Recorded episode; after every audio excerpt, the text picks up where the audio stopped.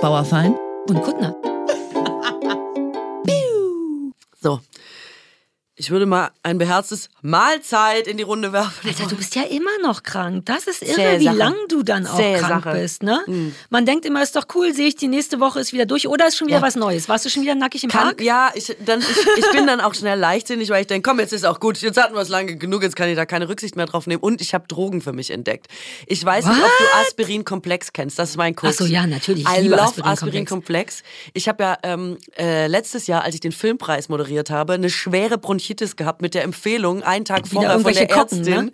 Genau, ich soll es absagen. Und ich so, lustig. Mal gucken, ob das funktioniert. Ja, so bist du auch nicht. Ich bin auch immer so. War, hab, war, hab ich dich nicht im letzten Jahr auch irgendwann mal geschüttelt, als du krank warst und hab gesagt, du sollst krank sein und nicht arbeiten, aber so bist du nicht. Nee, kann da Ich gewesen wünschte, du würdest für mich arbeiten. Aber du weißt du, es ist halt auch wirklich schwer, wenn du sagst, ich moderiere den Filmpreis. Ja, das ist einen Tag vorher schwere Bronchitis. Was soll man sagen? Leute, ist es blöd für euch jetzt noch jemand anderen Ja, zu suchen? Mann, aber Leute sterben auch an verschleppten Krankheiten. Rocco Klein, damals von Viva, ist an, einem, an einer verschleppten Erkältung gestorben. Das möchte ich nicht hören, jedenfalls. Ich möchte, dass du nicht mehr arbeitest. Ich werde jetzt deine private Krankenkasse. Ich werde jetzt jeden Tag bei dir anrufen, um zu hören, ob du gesund bist. Und wenn ich das Gefühl habe, du bist nicht gesund, rufe ich sofort bei Pro7 oder wer ARD One oder wo du überall arbeitest an und sag, die Katrin kann heute nicht. Ja, man kann sich halt in unserem Job so schwer krank melden. Ne? Ich ja kann dich wie krank eine melden. Anstellung, wo man dann einfach mal kurz zwei Wochen daheim bleibt. Aber man darf krank sein. Man, naja. Ja, jedenfalls, also war schwierig und ich habe es dann moderiert, weil das ja auch eigentlich was Schönes ist. Ich wollte mein Leben lang den Filmpreis Ja, moderieren, da kann man sich auch jetzt von einer schweren Bronchitis wirklich kein Bein stellen lassen, ja. Und dann Den ähm, Herzinfarkt auf der Bühne, den zieh ich durch. und ich will kein Antibiotikum nehmen, weil ich bin so ein richtiger, also Antibiotika ist auf der Katrin! Liste, siehst, warte, ist auf der Liste vor oder kurz nach Zucker. What? Antibiotika tötet. Nee, Antibiotika ist natürlich unser aller Untergang. Ja, aber im Notfall macht Nee, das Sinn. die Man Leute darf das nehmen nicht es so ja, oft nein, machen. die Leute nehmen es ja nicht mehr im Notfall. Ach so, ne, ich schon. Alle Menschen, die ich kenne, die mir in der letzten Zeit gesagt haben, dass sie das nehmen, nehmen das wie Smarties, weil, äh, sorry, nicht auskuriert, wollte aber dann doch Skifahren mit den Jungs. das ist dumm. Es, genau, es ist sehr dumm, aber alle machen das jetzt. Ärzte verschreiben es offenbar auch wie so lustige Drops, die man einfach immer mal nehmen kann. Ich nehme sie natürlich auch nicht, weil ich diese ganzen Magen-Darm-Probleme habe, weswegen Antibiotika einfach scheiße Ah, ist. ah, ja. Also versuche ich es eben einfach immer zu vermeiden. Und weil ich denke, Leute, wir sind schon bei Reserve äh, Antibiotika, weil das andere ja nicht mehr hilft. Wenn das, dann brauchen wir über viele andere Dinge gar nicht mehr zu reden. Cause we are all fine. Aber bei so einer Bronchitis? Nee, ich meine, wie oft hast du nee. denn Krankheiten, wo man Nein. Antibiotika nehmen Ständig. muss? Ärzte verschreiben einem wegen, aber ich war bei drei Ärzten, weil es natürlich, ich habe es natürlich verschleppt. Ich war bei drei Ärzten innerhalb von der ersten Minute. Ich habe Bronchitis, haben gesagt, hier ist ein Rezept für ein Antibiotikum. Jeder, jeder. Niemand hat gefragt, haben Sie Zeit, das auszukurieren? Niemand hat gefragt, ist äh, demnächst viel Stress oder probieren Sie es mit was Pflanzlichem oder so. Jeder hat als erstes gesagt, hier ist das Rezept fürs Antibiotikum. Also jetzt kenne ich mich natürlich nicht genug aus als so Arzt. Vielleicht Stopp. ist, ist Darf ich nicht- spoilern, wie es Ja. ausgegangen ist? Ich musste den Filmpreis machen mit Aspirin-Komplex. Da werden wir gleich drauf kommen. Meine Droge, ein Teufelszeug. Oh, vielleicht wird das unser neuer Partner. Irre ist das, wirklich. Dann ähm, natürlich Totalzusammenbruch. Und dann hatte ich kurz Zeit und ähm, habe es wirklich mit pflanzlichen Sachen gemacht. Und einigermaßen Ruhe. Ich bin jetzt nicht so der Typ für Ruhe, wie wir Mhm. alle wissen, aber so was für mich möglich ist, ruhemäßig. Ohne Antibiotikum, Bronchitis, einfach weg. Alles gut, die wäre aber auch so weggegangen, richtig? Ich habe es jetzt mit Nasennebenhöhlen nochmal probiert. Und ähm, was hatte ich jetzt noch kürzlich? Ich bin ja die ganze Zeit krank. Ich Katrin, habe ja auch mit viel zum Homöopathie um Ecke Auszuprobieren. kommst, werde ich sauer. Nee, ich habe nichts mit Homöopathie. Pflanzlich, pflanzlich, ist ja. mein absolutes Ding.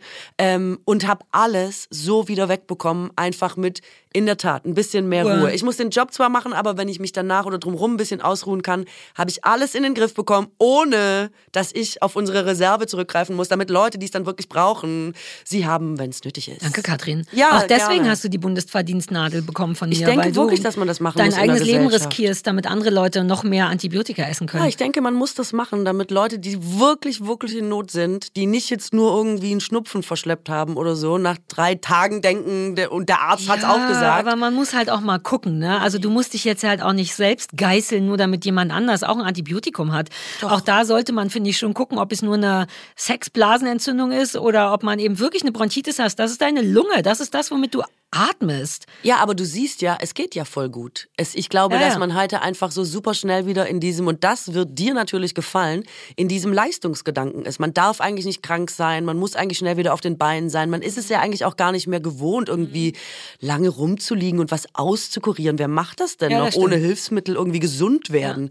Und ich glaube, das Bewusstsein muss sich eher wieder ein bisschen verändern, ähm, dass es möglich ist. Ja. Ähm, warte mal, was hatte ich? Da hatte ich jetzt gerade irgendeinen Punkt zu. Jetzt habe ich den vergessen. Soll ich so lange über Ja, ja, ja. Aspirin-Komplex Ah, reden? nee, genau das. Weil ich, ja, weil ich habe nämlich auch, mein, mein, mein Aspirin-Komplex ist auch das, weil es für einen Schnupfen wirklich das Geilste ist. Aus irgendeinem Grund macht das wirklich den Schnupfen weg.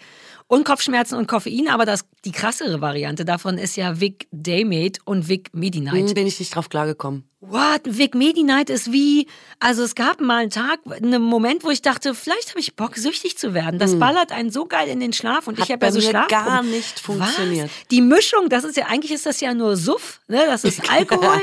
Schmerz und Schlafmittel, glaube ich. Also die ultimative Kombi, um sich richtig wegzuballern. Dass das überhaupt verkauft werden darf, ist irre.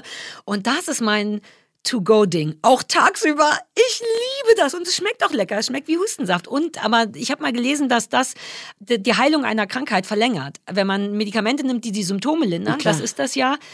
Die Symptome braucht es, glaube ich, um zu heilen. Und wenn man das nach hinten schiebt, verlängert sich alles. Das, seitdem ich das weiß, genieße ich es nicht mehr so. Okay, ich habe zwei lustige Geschichten dazu. Also die eine ist, dass ich wirklich mit dieser schweren Bronchitis kaum sprechen konnte. Äh, dachte, okay, ähm, was soll ich tun? Ich will nichts nehmen. Äh, dann ich probiere es mit Aspirinkomplex. Und wirklich Leute gesagt haben, das ist das Koks der armen Leute. Das ist super geil. Ich liebe das. Anderthalb Stunden vorher genommen. Ja. Ich wusste selber nicht mehr, dass ich krank bin. Ja, das Es ist aber auch gefährlich, so weil man sich dann wieder super übernimmt gefährlich. und so. Es war so Rumor. Äh, du bist krank, du hast eine schwere Bronchitis. Ich so, ich kann es selber nicht glauben. Vorher so die Stimme so äh, krächzt, nichts rausbekommen und so. Und dann einfach, ich hatte mein, ich habe mein bestes Live gelebt an diesem Abend auf der Bühne. Mega krass. Du, apropos, Vic Medi Night. Ich habe äh, vor einer anderen Veranstaltung vor 100 Jahren, Berlinale, ähm, bin ich auch krank geworden zwischen der ersten und der zweiten. Keine Ahnung, vielleicht ist hier auch was Psychosomatisches. Und war auch so, lag die ganze Woche im Hotelzimmer in Berlin. Alle anderen haben halt Filme geguckt. Ich habe mich so auf die Berlinale gefreut. Endlich lerne ich George Clooney kennen. Und dann lag ich einfach nur da zu stinken und habe versucht, gesund zu werden. Und dann haben sie mich zu einem Wunderheiler gebracht. Haben gesagt, das ist ein Wunderheiler. Der der heilt Opernsänger. Opernsänger heilt der, wenn die morgen singen müssen und heute nicht, da geht nichts, dann gehen die alle zu dem. Dann war ich beim, beim Wunderheiler und dann hat der einfach gesagt, der hat alles aufgeschrieben, was du dir, Schlaftabletten, äh, Ibuprofen, ich weiß, und hat immer gesagt, doppelte Menge, doppelte Menge. Und dann hat er gesagt, und dann Lindenblütentee in der heißen Badewanne, aber nur mit Whisky. Was? Nichts davon. Da, alles daran klingt unseriös. Nein, das war die osteuropäische Heilungsmethode, ich sage es dir. Und dann hat er wirklich gesagt, du musst halt müde werden, du musst halt pennen, das ist quasi das Allerwichtigste. Und das, was bei dir im Big Medi Night ist, hat der quasi in einer eigenen Mischung Ja, aber ist zusammengestellt. mir zu kompliziert, wenn Hey, ich in die Apotheke gehen weißt kann du, und wie einen schön es Schluck. ist, in der Badewanne zu sitzen, Lindenblütentee mit Whisky auf Anordnung eines Arztes zu dir zu nehmen. Also ich würde das noch on top machen, aber ich bin ja auch Fan von schnell und wenn alle drei. Hardcore-Drogen in einem grünen Saft sind, der auch nach Kinderpfann schmeckt, dann würde ich das, also ein Teil von mir wollte das ein bisschen auf Vorrat kaufen. Okay, also ich wirklich probiere das mal. Ich fand Lindenblütentee mit Whisky eine sehr erwachsene, sehr. aber ähm, für was? Warum? Äh, du wirst müde. Tatsächlich, Lindenblüten macht irgendwas auch mit deiner Stimme. Und der Whisky so. in der Badewanne, da kann man da nicht sogar schnell sterben? Nein, man Gott, stirbt du, ich doch bin auch so eine nicht Omi schnell. geworden in letzter Zeit. Nein, junge Leute saufen unter der heißen Dusche, damit das Zeug mehr reinballert. Wirklich? Es ist wie Saufen in der Sauna. Also bitte. Ich kenne mich zu wenig mit Saufen aus. Das ist richtig schade eigentlich. Also meine Abschlussfahrt in der Schule nach Rom hat hauptsächlich darin bestanden, dass man einen Liter Sangria unter der heißen Dusche getrunken hat, bevor man an die spanische Treppe ist, damit der Abend möglichst lustig ohnmächtig wird. oder irgendwas? Man kotzt ja viel auf die spanische Treppe. Ja, oh Gott. Oh Gott. Und es gibt am nächsten Tag tolle Geschichten, dass äh, der Daniel mit der Steffi geknutscht hat, was man vor dem Abend, vor dem Sangria und äh, ohne die Dusche nicht für möglich gehalten hätte. ja, aber so. deswegen haben wir damals gesoffen. Also Richtig. das war der einzige Grund, warum ich getrunken habe, damit es Gründe gibt zu knutschen. Und was würdest du heute über Rom erzählen, wenn das nicht quasi passiert wäre? Dann keiner würde sich mehr an Rom erinnern. Ja. Okay. Deine Welt ist weird. Ich komme vom Dorf, wie oft soll ich das eigentlich Ja, sagen? ja, ich vergesse das manchmal, weil du zwischendurch sehr, sehr städtisch und da wirkst und dann ab und zu kommt dieses Dorf aus dir raus und ballert mir alles um die Ohren. Es geht auch nicht weg, ne? Also nee, es nee, ist wirklich, es ist man kommt schön daher. an dir, aber auch gewöhnungsbedürftig. Man darf nie vergessen, wo man herkommt. Und ja, du hast ja. weirde Geschichten zu erzählen. Das liebe ich eigentlich. Ich einfach weirde Wurzeln. Tollen Kram. Weirde du hast weirde Wurzeln. Weirde Wurzeln.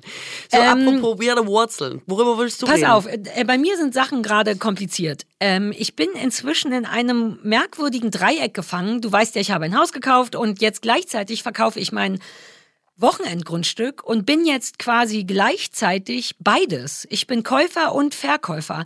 Mhm. Und da ich beides noch nie war, musste ich erstmal entdecken, wie so die Dynamiken sind. Weißt du, was ist, wenn du in ein Haus kommst und denkst, wow, das ist schön, das will ich haben. Ich wusste überhaupt nicht, wie der Verhaltenskodex ist. Ne? Man kennt aus Filmen immer, dass man Sachen sagt wie, naja, die Treppe ist aber schon ein bisschen älter. Ich glaube, das macht man gar nicht mehr. Kann doch, das sein? Doch, doch, doch, doch, doch, das macht man. Darüber will ich gleich mit dir reden, weil du ja. da Schwaben erfahren. Aber ich bin dann halt auch zu blöde, weil ich bin dann zu ehrlich und gleichzeitig denke ich, diesen Menschen, der liebt ja sein Haus. Was der will, ist, dass ich dem zeige, ich liebe das auch. Der will gar nicht, glaube ich, dass ich sage, das ist falsch, das ist falsch. Also bin ich bei meiner ersten Besichtigung da durchgelatscht und habe die ganze Zeit, uh, what? Ich liebe, wie runtergerockt das ist. Ich habe alles falsch gemacht, habe aber damit, und das habe ich auch gemerkt, diesen Zuschlag bekommen. Denn die hätten Leute gehabt, die mehr Geld gezahlt hätten als wir. Die waren aber Arschlöcher. Das waren, glaube ich, einfach Bauträger. Man hätte dieses Grund, so. Also sprich, auch die waren in, in dieser großen Frage Kohle oder Karma. Mhm. Ne? Und das ist irre. Erstens, wenn du der Käufer bist. Du musst also flirten. Du willst aber gleichzeitig, oder ich, das war mein Problem, ich will kein berechnendes Arschloch sein. Ich will denen aber auch zeigen, wie toll ich das finde und warum ich das toll finde. Und ja, ich will damit auch in deren Herz die wieder, also das ist schwierig. Da war ich dann gerade durch. Das habe ich geschafft. Wir waren freundlich und es passieren so viele Dynamiken, wie dass man sich gegenseitig beflirtet. Das findet ein richtiger Flirt statt. Auch die, das waren Typen, super netter und die waren verheiratet. Das war kein sexueller Flirt, aber wir haben Haus geflirtet. Wir haben Witze gemacht über, naja, wenn ich ein Geld voll Koffer und er hat ein Foto von dem Haus und das könnte euers sein. Das war ein richtiger Flirt, so dass ich sogar irgendwann zu Christoph sagte, nur, dass du weißt, ich flirte hier, richtig? Aber nur, wir flirten professionell. Das ist die eine Sache. Das war durch und jetzt bin ich in der Situation. Jetzt verkaufe ich etwas, was auf eine sehr spezielle Art sehr schön ist. Das macht es ein bisschen schwieriger, weil der Grundpreis bestimmter ist, aber mein Preis ist viel höher, weil es da tatsächlich wertvollere Sachen gibt, wie komplett uneinsichtig, bla bla bla. Ähm, und jetzt bin ich in der Situation. Jetzt habe ich Leute, die sich mein Grundstück angucken und ich sehe denen an, dass die auch denken, fuck, wie macht man es jetzt am schlausten? Eine Frau war ganz sauber, die war auch so, die meinte, das ist so schön und hat dann aber extra diesen Witz gemacht, alles hier ist hässlich, ich will das nicht, nur um auch ihr Dilemma zu zeigen, nämlich sie findet es schön und sie will das auch sagen und man muss das auch sagen, um das Herz des Käufers zu kriegen, äh, Verkäufers. Ähm, und habe jetzt da verschiedene Varianten von potenziellen Käufern, die auf sehr unterschiedliche Arten flirten. Und das ist ganz toll und ganz merkwürdig, weil ich auf einmal alles bin. Ich weiß genau, wie die sich fühlen, weil ich mich so gefühlt habe. Und ich habe gleichzeitig das Gefühl, ich mache bin auch zwischen Karma und Geld gefangen, denn mhm. es stellen sich dann auch noch verschiedene Fragen. Lass uns mal sagen, man hat drei Interessenten. Und die sind sehr unterschiedlich. Es ist einmal sagen wir mal, eine Familie, für die es wirklich knapp wäre. Das ist eigentlich zu viel Geld für die, aber die hätten schon Bock drauf. Angenommen, das ist ein Interessent. Dann habe ich ein Pärchen, für die ist das auch viel Geld, die haben es aber, weil sie vielleicht geerbt haben oder es rumliegen haben und die wissen das auch richtig zu schätzen. Wie entscheidet man allein zwischen diesen beiden? Ein Teil von mir denkt, die Familie hat mehr Recht wegen sozial und die brauchen mehr Platz und Kinder müssen ins Grüne. Gleichzeitig weiß ich, das ist eigentlich zu viel Geld für die. Ich fange also an, für die mitzudenken und zu sagen, mh, hm, ich sage, jetzt kommt's. Ja. Ich sage, was der Kölsch, also der Kölner sagen würde. Das ist eine Gefühl. Ich glaube, du musst was heißt das? Äh, man muss auf sein Gefühl hören am Ende. Ah. Ich glaube, du hast ein, man hat ein Gefühl. Ja, ich habe zu viel, aber Gefühl. Und ich habe, das macht mir Sorge. Ich wünschte fast, ich wäre ein Arsch und würde sagen, also ich habe allen auch von vornherein gesagt, das ist der Preis, den ich will. Und der wird nicht, ihr könnt euch nicht hochbieten. Das fand ich ziemlich cool von mir, weil davor hatten alle Angst und das fände ich auch irgendwie richtig assi, sondern mein Preis ist eh hoch, wer den bezahlen will, das ist dann Punkt. Mhm. Und dann kannst du aber nur noch emotional entscheiden. Und dann, das brachte mich in, jetzt hat sich das eh so ein bisschen aussortiert, weil, weil die Familie eh entschieden hat, ah, das ist uns zu knapp und ich war richtig glücklich, weil ich hätte, glaube ich, ein schlechtes Gewissen gehabt, wenn die alles zusammenkratzen, was die haben, für ein Grundstück, was zu schön ist quasi für die, weil die brauchen nur Erholung. Die brauchen mhm. nicht, Sarah will alleine sein, viele Pflanzen, keiner sieht mich. Das ist ja der Luxus daran für mich. Wild gewachsen, riesengroß, wunderschön Die braucht, also so, ich muss für Käufer mitdenken gerade. Nee, muss man nicht. Na, das weiß ich eben nicht. Nee, habe ich schon. Ich habe, wie macht ihr? Also ich weiß gar nicht, ob du jemals irgendwas verkauft oder gekauft hast von jemandem, wo du abhängig davon warst, dass er sagt, ja, dir will ich's geben. Ich bin sehr, ich kann wahnsinnig charmant sein. Nicht so doof es klingt, weiß ich, dass ich damit immer sehr weit komme. Ich glaube, es ist halt immer ein Unterschied, ob Leute etwas kaufen, was ihnen privat gehört, wo sie privat drin leben, was eben auch einen emotionalen Wert Mhm. hat, oder ob sie es zum Beispiel einem Makler geben und denken, die Hauptsache ist einfach, da kommt möglichst viel Kohle bei rum, oder ob es eine Mischung aus beidem ist, zu sagen, man will karmamäßig jetzt nicht immer damit hadern, dass man es irgendwie den falschen Leuten gegeben hat, aber man hätte trotzdem gerne relativ viel Kohle. Ja, das ist bei mir, glaube ich, so, denn ich bin genau darin gefangen. Mein Karma könnte sich einfach auflösen, wenn ich den Preis runtermache. Einen, der angemessen ist, was den Bodenwert angeht. Aber dann würde ich es wirklich unter, auch unter emotionalem Wert verkaufen. Wobei die Leute, das muss man auch sagen, emotionalen Wert immer zu hoch einschätzen. Also gibt es super Studien und Umfragen Ja, voll, dazu, ohne Frage. dass man Leute, die was zu verkaufen haben, und seien es nur Konzerttickets oder irgendwas, eine alte Uhr oder so, dass man die fragt, was sie glauben, was das wert ist. Und das ist oft das Vielfache dessen, was jemand Mhm. Ja. bereit ist, dafür zu bezahlen, weil Leute immer denken, irgendwer muss mir die Bezahlen, Mhm. was aber völlig falsch ist. Ich schaue gerade eine Serie, in der sehr viel Japanisch gesprochen wird und auch so ein bisschen Englisch und in der es äh, um die Situation geht, dass man sich eben nicht so wahnsinnig gut verständigen kann, wenn man keine gemeinsame Sprache spricht. und ich muss jetzt deswegen sehr viel mitlesen und ich habe noch mal gedacht, wie schön sind eigentlich andere Sprachen? Also wie viel man da über Menschen und die Kultur erfährt und dass man doch eigentlich gar nicht genug Sprachen sprechen kann. Und da bin ich doch mal wieder froh über unseren heutigen Werbepartner Bubble, weil die ja genau das auf einfachste Art ermöglichen, dass wir so viele Sprachen, wie es uns eben möglich ist, erlernen können. Äh, denn Bubble ist ja eine preisgekrönte Sprachlern-App mit Sprachkursen für 14 Sprachen. Japanisch ist jetzt zwar nicht dabei, aber Schwedisch, Türkisch, Polnisch, Indonesisch und die Klassiker natürlich sowieso Englisch, Spanisch, Italienisch, Französisch. Ja, und du hast es ja eben schon gesagt, Bubble ist einfach. Das finde ich so wichtig. In den Lektionen geht es echt um alltagsrelevante Themen. Die Dialoge, an denen man quasi die neue Sprache übt, sind kurz und vor allem realistisch. Das finde ich auch wichtig, sodass man im Grunde alles, was man lernt, direkt im echten Leben anwenden kann. Also ich meine, es ist zum Beispiel bald Sommer. Ehrlich gesagt ist heute schon Sommer. Und dann ist auch Reisezeit. Also warum nicht schon im nächsten Urlaub ein bisschen anwenden, was man bei Bubble lernt? Und weil man jetzt natürlich bis zum Urlaub aber noch ein bisschen arbeiten muss und eigentlich kaum Zeit hat, passt es natürlich wie die Faust aufs Auge, dass die Lektionen bei Bubble nur etwa 15 Minuten dauern. Es hat ja kaum noch jemand äh, Geduldsfäden. Ähm, und so kann man die tatsächlich in so kleine Lücken des Tages reinquetschen. Vor allem, und das finde ich ja eh am wichtigsten, macht Lernen mit Bubble Spaß, weil es einfach irre abwechslungsreich ist. Ganz genau, das ist ja das Wichtigste, dass man da für sich das Beste findet. Und deswegen gibt's da Lektionen über Podcasts, Spiele. Es gibt Online-Gruppenunterricht. Man kann also einfach aus so einer Vielzahl auswählen und so bleibt das eben auch immer abwechslungsreich und effektiv. Die App enthält eine KI-gestützte Spracherkennungssoftware, Lernerinnerungen und viele weitere hilfreiche Features.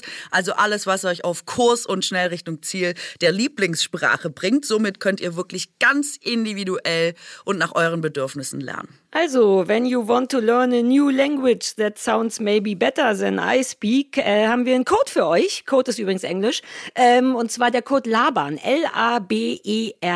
LABAN. Wenn ihr den äh, benutzt, erhaltet ihr ein ganzes äh, Jahresabo von Bubble zum Preis von nur sechs Monaten. Also, ihr zahlt sechs Monate, aber ihr kriegt ein ganzes Jahr. Das, ja, ich höre die Schwäbin im Hintergrund schon sich freuen. Immer, immer, Äh, eine Sache ist aber wichtig, der Online-Gruppenunterricht, den Bubble ja auch hat, mit einer richtigen Lehrkraft. Das heißt, Bubble Live ist in diesem Angebot nicht enthalten, aber alles andere, falls ihr da jetzt nochmal genau nachlesen wollt, Infos und den Code einlösen auch, äh, kann man auf bubble.com slash labern, bubble.com slash labern und der Code ist bis zum 30.06.2024 gültig. Falls euch das jetzt schon wieder zu aufregend war, guckt einfach in die Shownotes, da sind alle Infos nochmal drinne. Ciao! Great.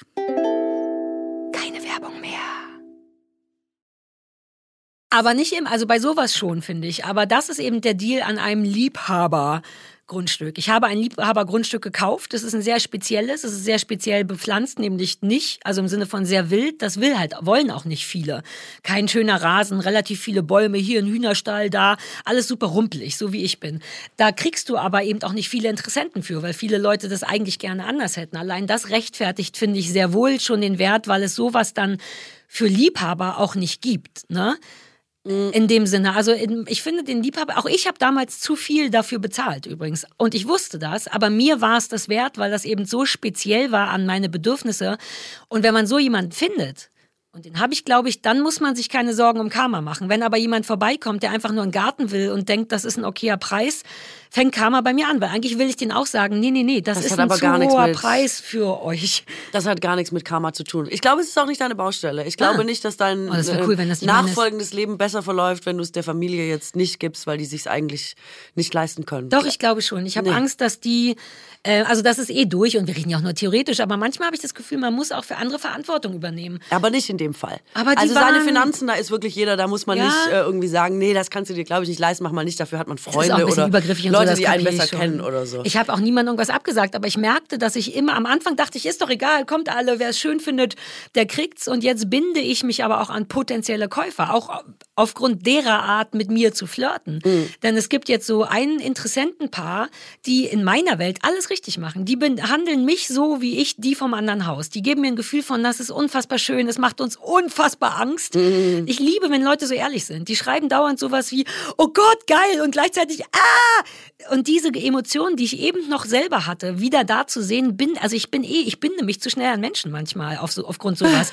Ich habe die jetzt schon so lieb und es irgendwie waren das zehn Jahre da, die wichtig waren für mich. Ich hatte da, ich habe da Bücher geschrieben, ich hatte da Liebeskummer, ich habe mir den Arsch aufgerissen und ich will, dass jemand das sieht und fühlt und nicht nur sagt, ja, 900 Quadratmeter ist doch geil, da kann man einen Schuppen hinstellen. Aber dann hast du ja, das ist ja dein Gefühl, dann hast du dich ja eigentlich auch Mhm. schon entschieden, man will, dass das wertgeschätzt wird, so wie man das selber wertgeschätzt Genau. hat. Und was ich bei Kleiderkreisel gelernt habe, jetzt Vinted, Mhm. ähm, ist einfach, die Dinge sind exakt genauso viel wert, wie das, was jemand dafür bezahlen möchte. Das, darauf bin Das ich nämlich ist einfach dann das auch alte. Gesetz. Das, aber das hatte ich vergessen, Ja. weil und das fühle ich da auch. Wenn jemand sagt, mir ist es das wert, dann ist es auch kein zu hoher Preis, sondern dann ist es der, dann habe ich jemanden getroffen, für den dieses den Wert hat. Und genau dasselbe gilt eben auch andersrum. Also auf einer viel kleineren Ebene habe ich da auch schon Klamotten zum Beispiel von die besagten von der Oma, die man so lange aufgehoben Ja. hat und dann denkt, komm, jetzt können die aber auch raus. Tolle Wildledermäntel aus den 60ern, original mit so geilem Innenfutter, wo ich denke, also das hat meine Oma getragen, Leute, 150 Euro müssen drin sein. Und dann meldet sich die erste Person und sagt, gibst es mir für 45? Und man denkt, 45? Und da standen really? schon 105, also das war das. Genau, du musst ja selber erstmal sagen, was du dafür haben willst. Und dann melden sich, sagen wir mal, ist jetzt auch nur ein hypothetisches Beispiel, ich habe den Mantel noch, aber dann, mel dann melden sich ähm, Ich das Haus auch noch. drei oder vier Leute und sagen dann irgendwie, was weiß ich, ich will 50 zahlen oder nur 30 oder so. Und dann merkst du ja relativ schnell, ob dein emotionaler Wert, das Preisschild, das du da dran gemacht hast, übereinstimmt Mhm. Ja. mit dem, was Leute dafür Kenn sehen. ich von eBay noch, ja. Und ich habe super oft auch schon gedacht, okay, bei einem Haus weiß ich nicht, das ist wirklich auch in, in emotional dann was Größeres. Also der Größe des Hauses oft angemessen oder angepasst. Ähm, ich habe aber schon super oft gemerkt, ah ja, ich dachte, es hat einen voll hohen Wert, weil es mir was bedeutet. Aber wenn ich es weggebe, muss ich akzeptieren, dass es anderen Ja. weniger bedeutet. Und das macht sich im Preis bemerkbar. Und ist auch fein für mich. Aber auch nur, wenn man ungeduldig ist, weil unterm Strich glaube ich, dass immer irgendwo jemand ist, der diesen Wert auch für dich sehen würde, aber den musst du eben erst finden. Und das Ja, ist genau. auch schwierig. Genau. Also deswegen funktioniert es bei mir, glaube ich, auch nur gut, weil ich das irgendwie über meinen Oakling Newsletter, ich habe das nirgendwo reingestellt. Ich habe irgendwie nur gesagt, ich werde das verkaufen. Ich sage euch auch keinen Preis. Wer Bock hat, unverschämt viel zu zahlen, hier ist ein Foto, schickt mir eine Mail. Das war ein riesiges Risiko und gleichzeitig nicht, weil das ein Kreis ist, dieser Newsletter von Leuten, die eben wirklich so Sarah-Fans sind. Dann weiß ich schon, wer die ungefähr sind. Und so waren die auch alle. Ja. Also das war toll. Ich habe vier Leute gesehen und ich habe mich über keinen gewundert, sondern dachte, ja genau, du bist jemand, der mich gut findet. Aber das ist bei Kleiderkreise und sowas auch viel äh, komplizierter wiederum. Und man muss dann eben, da hast du schon recht, bereit sein, den emotionalen Wert loszuwerden. Loszulassen, Aber oh, da ja. bin ich auch nicht gut drin. Dann kämpfe ich lieber Ist noch länger. schwer. Ist auch bei einem Haus wahnsinnig schwer. Und ich kann dir Mhm. die alte Schwabenweisheit für wirklich jede Lebenssituation sagen. Und vor allem, when it comes to Hausverkauf, es steht jeden Tag ein Depp auf, der bereit ist, es zu zahlen. Ja. Es ist, sagt man bei Aber uns. ich finde das gut zu wissen. Auch für, wenn das jetzt Und alles nicht klappt, dann muss ich das. Gute beim Haus ist, du brauchst ja immer nur einen. Oder bei einem Garten. Ja. Du brauchst ja nur den einen, der sagt, ja. Ja. für mich ist es das und ich bin bereit, das zu bezahlen. Und den, also den einen, den gibt's doch fast immer. Ja, und ich habe auch tausend Interessenten, das ist auch alles cool, aber am Anfang dachte ich, es wäre einfacher. Und jetzt merke ich, fuck, das Emotionale spielt auch mit. Ich will das nicht dem Falschen geben. Es hat sich auch jemand beworben, der da schon in der Nähe wohnt, den kaum jemand leiden kann. Und das ist schwierig. Der will, glaube ich, am meisten, der würde wahrscheinlich mit dem Preis noch hochgehen. Ja. Aber wenn ich das machen würde, wäre ich, dann kommt Karma. Ich kann das den Leuten da nicht antun. Und die sollten da auch nicht so eine Monopolstellung haben, finde ich, dass die sich so nacheinander da die Gärten aufkaufen. Die haben eh schon ein sehr großes Grundstück. Ja. Andererseits bin ich nicht deren Erziehungsberechtigter. Die ja. haben auch Kinder, die haben auch Gründe, das haben zu wollen. Und da komme ich richtig ins Staucheln. Ich weiß, dass die anderen sagen, ey, bitte nicht, wir mögen die sowieso nicht so gerne. Ja. Was ist, wenn die jetzt nochmal 20.000 mehr zahlen? Also da habe ich mir geschworen und das auch laut zu anderen gesagt, damit ich darauf zurück damit man nicht festnageln kann, exakt, kann, dass das äh, nicht passieren wird. Aber es kommt so viel Konflikt darin, den ich nicht hab kommen sehen. Ja, also das ist natürlich dieser Prozess ah, und ich glaube, ja. er gehört halt einfach voll dazu, weil ja. das dieses Loslassen, das bedeutet einfach Loslassen, ja, dass das man sich mit voll. all diesen Aspekten äh, auseinandersetzen muss. Ja. Aber ich verstehe dich total. Ich war ja in einer ähnlichen äh, Situation, ähm, ohne Details nennen zu wollen, mhm. aber ich hatte was zu verkaufen und Leute haben sich dafür interessiert und auf eine ganz merkwürdige Art und Weise sind Leute übrig geblieben, denen ich, was ich nicht direkt wusste, aber schon gefühlt habe, nicht geben wollte. Wirklich gar nicht geben wollte. Hat dein und Körper dich ausgetrickst quasi, dass der, also im es Sinne war wirklich wieder für mich, ich bin auch ein bisschen so, aber es war so richtig symptomatisch, wenn ich was nicht will, dann prokrastiniere ich das weg. Dann, weißt du, also. Sorgst dafür, dass es nicht passiert. Ja, wie Anfragen und dann will ich es eigentlich nicht machen, dann denke ich immer, ach, da beschäftige ich mich morgen drüber und dann sind drei Wochen um oder so, wo man eigentlich immer weiß, du willst es eh nicht mal, du hast es dir nicht mal angeguckt, so, beruhige dich. Ja. Und da war es auch so. Es ist immer quasi, es sollte was festgezurrt werden oder von mir wurde eine Info gebraucht und dann habe ich so gemerkt, ja, die Info schicke ich morgen. Und dann waren wieder drei ah, Wochen um. Ja, ja. Im Nachhinein aber habe ich es erst geschnallt, weil ich auch so dachte, na ja, jetzt sei mal nicht so emotional und das ist jetzt auch einfach ein Verkaufsprozess und da geht es ja auch um Geld und jetzt sind die halt übrig geblieben und das ist doch jetzt alles, sei doch froh, wenn du es dann auch los bist, es ja, ja, ist ja auch Arbeit, alles und so. Und ich habe das wirklich so weit auf die Spitze getrieben, bis ich quasi am Tag der Unterzeichnung beim Notar gesagt habe, Leute, es ist ungünstig, aber Wirklich? wir machen es nicht. Alter, Sport. weißt du was, krass. das hätte ich mich nicht oh getraut. Oh, ja, nee, krass. das ist gut, das ist nee, aber, nein, ist ja, aber weißt du was, ich ziehe richtig den Apropos Mut davor, Karma, dass du es machst. Oh nein, aber dazu bin ich zu sehr People-Pleaser. Ich würde selbst bei den Beträgen, von denen wir reden, und wir reden ja in jedem Fall beide von über 100.000 Euro mindestens, würde ich da sitzen und ich würde es mich nicht trauen. So so armselig bin ich manchmal. So wichtig ist mir nicht der Arsch zu sein, dass ich im Notfall es trotzdem machen würde, nur damit ich nicht der Arsch bin, der sagt, ich habe es mir überlegt. Ich bewundere das. Aber da also es ist assi, aber ich bewundere das. Aber da siehst du und da ist mir das klar geworden, wie groß meine emotionale Not ist, weil das ja ein mhm. Notfall ist. Du würdest das ja, ja das nicht machen. Kein normaler ja, Mensch recht. bringt auch, egal wie ich die jetzt fand. Ja, ja, Man recht. bringt niemanden in diese Situation, dass die denken, du kaufst jetzt irgendwie was und dann sagt dir jemand, nee, du kaufst es übrigens doch nicht. Das ist ja so arschig. Auch, mhm. Das wusste ich auch. Ich finde es richtig schlimm. Aber, Aber ähm, ja, es beweist einen krassen Leidensdruck. Ich, ich wusste auch, ich werde nie wieder froh, wenn ich das mache. Ich kann einfach das nicht, ich kann es nicht tun. Deswegen glaube ich, dass dein Gefühl dir schon immer, also mein Gefühl hat mir sehr lange versucht, was zu sagen. Ich habe es halt ignoriert bis zum letztmöglichen ja. Punkt. Dann ist es natürlich auch der größtmögliche Eklat. Hätte ich mir alles schenken können, wenn ich vorher ein bisschen aufmerksamer gewesen wäre. Deswegen kann ich nur sagen, bei solchen Sachen muss man wirklich äh, mit offenem Herzen da stehen mhm. und gucken, was passiert. Auch was sich ergibt. Das sind, glaube ich, schon Fügungen. Bei so Sachen ja. wie Gärten oder Grö Häusern oder so, wenn Leute dann wieder rausfallen oder weggehen oder so, das hat alles seine Richtigkeit. Das glaube ich inzwischen auch. Ich glaube inzwischen, dass alles Sinn macht und dass alles genau so ist. Und mein Bauchgefühl ist eh, ich habe ein wirklich gutes Bauchgefühl und ich habe nur nicht immer ganz mich getraut, dem zu glauben, obwohl ich Beweise habe, einfach durch die Richt oft Richtigkeit, dass mein Bauchgefühl fast immer richtig geil ist. Und ich möchte auch anfangen, dem mehr zu glauben, weil Bauchgefühl ist eh ja kein Bullshit. Bauchgefühl ist ja eigentlich per Definition nur, dass man, dass das Gehirn Zeichen wahrnimmt, die auch zu sehen sind. Kein Gefühl, sondern kleine Zeichen, die so klein sind, dass man sie nicht proaktiv wahrnimmt, aber im Unterbewusstsein. Und wenn sich davon welche häufen, bildet sich daraus ein Bauchgefühl. Also es ist keine Intuition in dem Sinne, sondern dein Unterbewusstsein, was Zeichen deutet. Ähm, und äh, also es ist lustig, dass du es sagst. Es gibt so einen Hirnforscher, ich habe ihm irgendwann mal den Deutschen Buchpreis verliehen. Und ähm, der hat quasi das alles erforscht und so. Und es ist auch ah, nachgewiesen, geil. dass ähm, Leute keine besseren Entscheidungen treffen, wenn sie zum Beispiel super lange überlegen. Also die haben dann so ja. Tests gemacht mit Hauskauf oder auch Auto. Und es gibt ja den Typ, der einfach, ich mache das mittlerweile so, ich gehe auf den Parkplatz, wenn ich ein Auto brauche, was ja nicht so oft vorkommt, und habe jedes Mal, seitdem ich das gelesen habe, geguckt, habe drauf gehört, was mein Gefühl, man weiß ja ungefähr, was man will, dann aus der Auswahl, die es da gibt und habe dann aus der Intuition raus auf ein Auto gezeigt und gesagt, das will ich Probe fahren und wenn es cool ist, nehme ich's. Und habe immer so Autos gekauft. Und es gibt ja auch Leute, die ganz dolle viele Testberichte lesen und Ja, rumfahren ach, und ist- gucken macht und am Wochenende zum komplizierter, ja. Autohaus gehen und dann nochmal eine Testfahrt machen und ich weiß es nicht, Monate gehen ins Land, dass diese Leute keine besseren Entscheidungen treffen als Leute, die einfach direkt sagen, ja, pff, Mhm. Ja. weiß ich. Weil fast alle Entscheidungen, die wir treffen, ich glaube, ich habe es auch schon mal gesagt, zum Beispiel, wo du dich hinsetzt im Kino, Mhm. äh, ob du jemanden, ob du neben der Person sitzen willst, die da schon sitzt, oder zum Beispiel deinen Partner eher da hinsetzen lassen willst, innerhalb von Bruchteilen von Mhm. Ja. Sekunden von deinem Hirn eh schon quasi durchlaufen wird, aufgrund von wie bist du erzogen, was ist deine Sozialisation, was hast du für Erfahrungen gemacht, Wie sieht der Mensch aus? Wie gelernt? riecht der Tausendste? genau. Das meinte ich. Die, diese Zehntelsekunde, in denen das Gehirn alles schon absortiert und das als Bauchgefühl kommt raus, ah, lieber nicht. Genau, und das kannst du einfach, äh, deswegen kannst du es einfach machen und einfach Ja, drauf hören. Man muss sich geil. gar nicht so mit dem Kopf darüber so Gedanken machen und sich den Kopf zerbrechen, ähm, weil man denkt immer, es ist besser, es gut überlegt zu haben. Wir sind ja eh so kopflastig.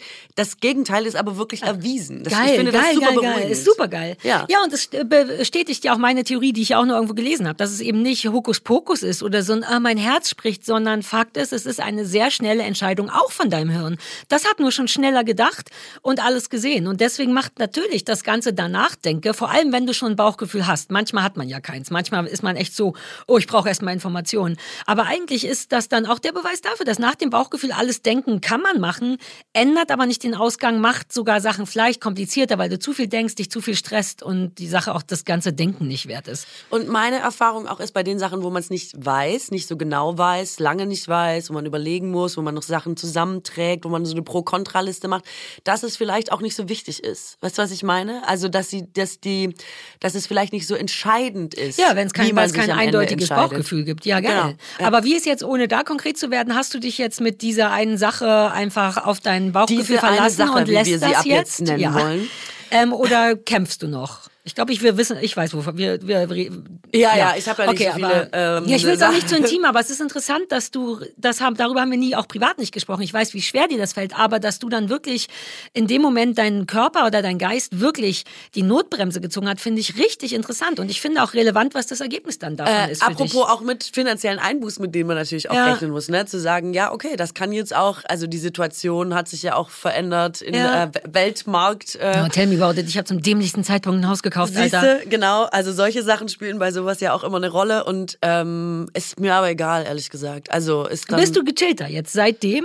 Ähm, nee, ich weiß aber jetzt, das Learning ist definitiv, ob ich das jetzt loslassen will oder nicht, ist nochmal was anderes, aber das Learning ist definitiv, und das kann ich ja auch dann nur äh, quasi dir mit auf den Weg geben, man muss total fein sein mit den, wenn es einem selber was bedeutet, mit quasi dem Erbe, das man da weitergibt. Also man will dann, dass das in dem Sinne weitergeführt wird. Und das hat man auch dann nicht in der Hand. Kann ja auch sein, die, die jetzt das Geld haben, können sie es in einem Jahr nicht mehr leisten aufgrund von Umständen. Ja, ja, und dann ja, kriegt jemand, der ganz ist doof eh ist, nämlich den aus dem Dorf, den keiner leiden kann. Aber man will für sich einen friedlichen Abschluss Ja, ein damit. Und reines ich, Gewissen auch irgendwie. Genau, und ich glaube, das kann man sich auch nicht kaufen. Also ich glaube, Geld wiegt dieses Gefühl, das schlecht ist, nicht auf. Deswegen musst du die Entscheidung treffen, mit der du friedlich bist, Mhm. Genau. damit das auch so bleiben kann. Es lä- lässt sich, das Gefühl geht nicht mehr weg. Ja. Das andere aber glaube ich auch nicht. Ja. Deswegen musst du eine ähm, für dich friedvolle Entscheidung Aber treffen. weißt du, was ich da- Boah, ich könnte so Fernsehpredigerin Ich, vielleicht nein, auch aber werden das ist oder cool. Du sagst wirklich schlaue Sachen. Ich, das sage ich dir privat ja auch immer. Es gibt oft Momente, wo ich an dich denke, weil du irgendwas gesagt hast, wo ich dachte, uh, stimmt, das macht totalen Sinn. Manchmal ist man ja auch so in seinem Kopf, in seinem eigenen schlauen und schnellen Kopf, dass man denkt, es kann ja unmöglich noch andere Möglichkeiten geben. und dann ist es immer geil, wenn sowas reinkommt, weil das dann auch nochmal so ein Ich wollte so ein das Ding wirklich machen. öffnet. Wusstest du das? Ich wollte wirklich so Wanderpredigerin werden. Kennst du diese Leute in Amerika, die so rumgehen und sagen, we praise the Lord? Aber also ich wäre jetzt nicht mit der God. Lord. Einfach mit Fußball oder so, richtig? Mit dem Leben im nee, Allgemeinen. Nee, äh, mit dem Glauben. Also einfach Humanismus. Wäre doch geil. Es reicht doch, wenn wir an das Gute glauben. Wir können uns ja unabhängig von der Religion oder alle Religionen können sich mit darauf verständigen, dass es um sowas geht wie Nächstenliebe Mhm. oder äh, bestimmte Werte. Und die könnte man doch auch ohne Religion super Ja, aber das vermitteln. machen wir ja im Grunde sowieso jetzt hier schon. Wir können es ja auch erstmal ein bisschen bisschen Low Budget halten und dann irgendwann ähm, durch, die, ähm, durch Amerika ziehen damit. Ja, nee, Ähm, äh, durch Deutschland. Ich will ja. das ja in Deutschland machen. Ja, aber ich will in finde, es Amerika, gibt- damit ist größer und mehr Geld und so. Ja, ich finde aber, es gibt viele Regionen in Deutschland, wo mal jemand mit Hoffnung vorbeikommen sollte und sagen, Leute, es wird, Ah, wir können das auch im Guten regeln. Oh, lass uns das auch nochmal auf die Liste von Sachen, womit wir Deutschland retten. Dass man so ein richtiges Programm Machen. hat, weißt du? Und auch Mhm. einfach so eine Gemeinschaft, eine menschliche Gemeinschaft hat, die gemeinsam glaubt, dass nicht alles scheiße ist. Und das in Deutschland. 大梦。Ey, lass mal über Glück sprechen, weil das ist ja für jeden was anderes. Ne? Für mich ist es relativ einfach. Ich bin sehr einfach glücklich zu machen. Zum Beispiel, wenn man nach so einem ganz langen Tag im Garten oder bei der Arbeit, wenn ich dann in die Wanne gehe und da aussteige und dann den Körper einfach nur hinlege, das ist für mich Glück. Und das ist, weißt du, dieser Moment, in dem man super sauber ist und fresh und alles riecht gut und man darf jetzt ganz offiziell zur Ruhe kommen. Das ist mein Glücksmoment. Und diese Art von Glück kann man natürlich noch so geil pimpen, wenn man so Produkte benutzt, weißt du, die dieses Gefühl von Entspannung und von Glück so unterstützen mit Geruch. Sag nichts, sag nichts. Es geht natürlich um unseren heutigen Werbepartner Primavera. Und ähm, die haben zum Beispiel meinen absoluten Favoriten Zirbenwald. Zirbenwald, Ah. denke ich sofort. Ich bin im Urlaub, ich bin in Österreich, ich darf jetzt entspannen. Und es ist ja auch nachgewiesen, dass einen das beruhigt und runterbringt und so. Dieser Geruch, also das ist schon mal herrlich. Ich weiß genau, was du meinst mit Nachhelfen.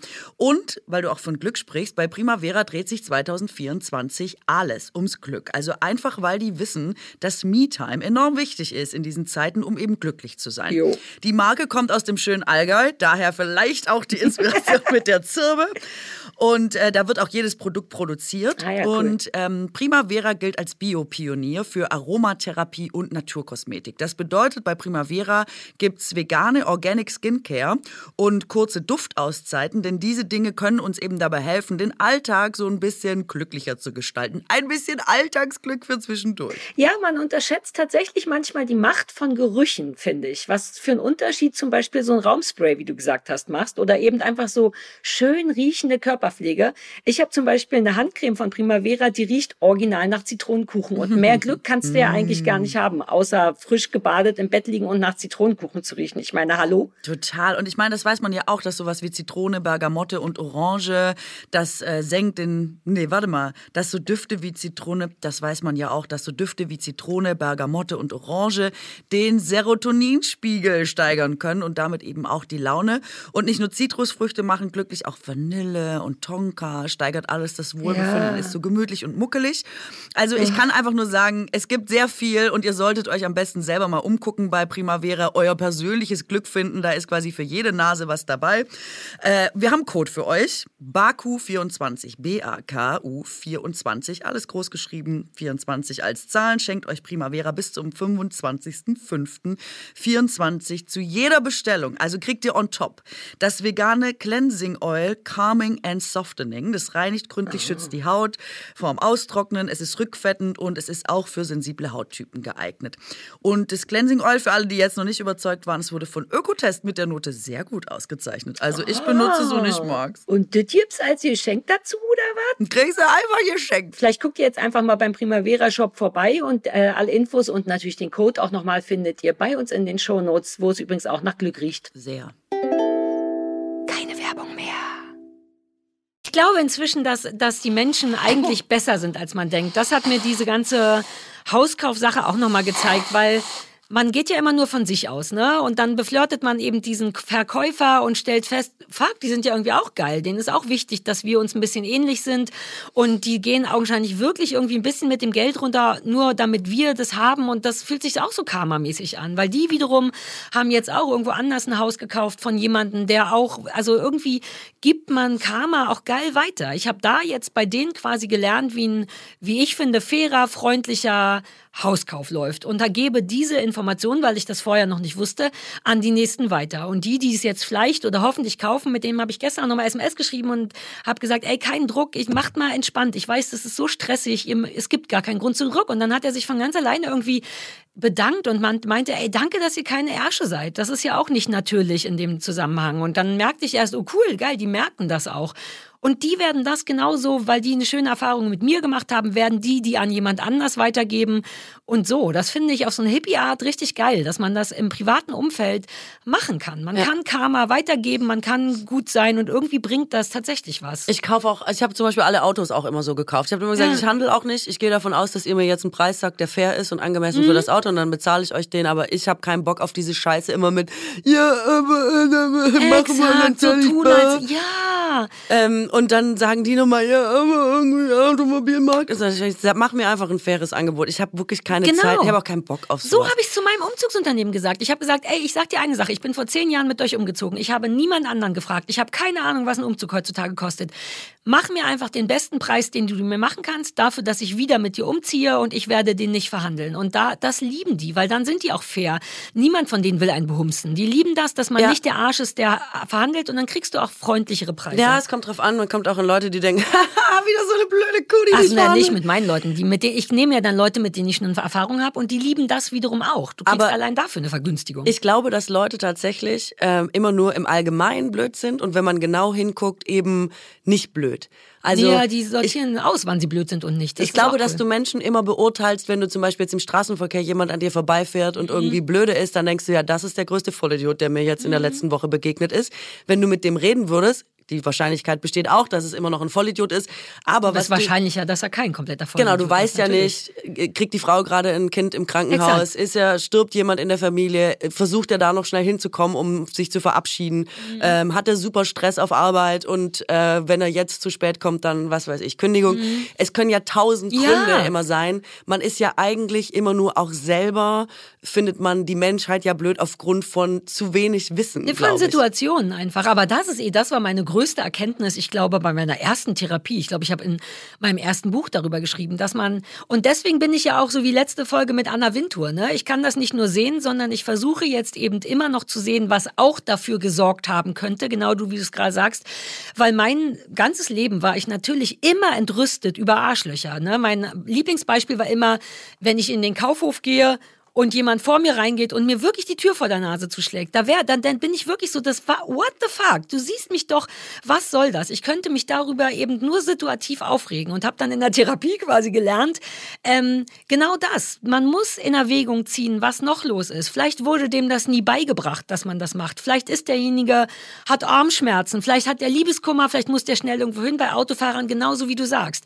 Klar, vielleicht ist der nur ein Wichser, aber vielleicht ist seine Frau schwanger, pipapo. Mm, mm, mm. Und wenn man das mit als Option reinnimmt, geht sofort Energie, Wutenergie weg. Das ist wirklich ein relevanter Umgang mit Sachen. Und das ich. Ding ist ja auch, dass du immer nur das judgst, wenn du da gerade Aufmerksamkeit ja, drauf hast. Also mir passiert es zum Beispiel super oft und ich meine, wir sind auch manchmal in dieser exponierten Lage, dass Leute genau gucken, wie mhm. bist du.